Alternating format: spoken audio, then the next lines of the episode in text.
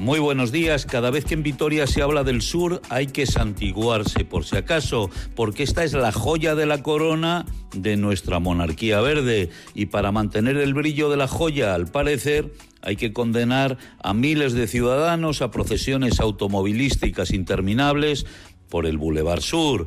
Por lo visto no se puede hacer una carretera porque queda mal en la Green Capital, pero en cambio se puede seguir aumentando la montaña de desperdicios más elevada del territorio a la vez en pleno corazón del sur vitoriano, que es Gardelegui, un vertedero interminable que crece día a día, año tras año, sin que parezca tener fin, convirtiéndose en un nuevo hito para el montañismo local.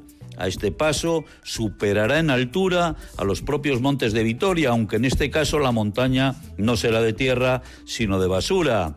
Para más ricochineo, en unos pocos años, el vertedero deberá albergar sarcófagos para enterrar el fibrocemento que se retira de las viejas construcciones porque en Euskadi se ha decidido que cada territorio se las componga como pueda con sus desechos.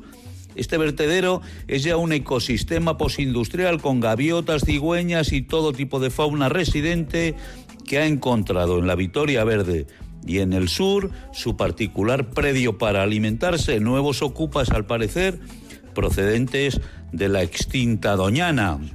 Mientras tanto, el gobierno vasco le da un capón a la diputada foral alavesa de sostenibilidad, mostrando su incapacidad para ayudar a ponerle fecha de cierre a este monumento al despropósito en que se ha convertido el vertedero vitoriano de Gardelegui. En cualquier caso, y pese a todo, que tengan una muy feliz Navidad.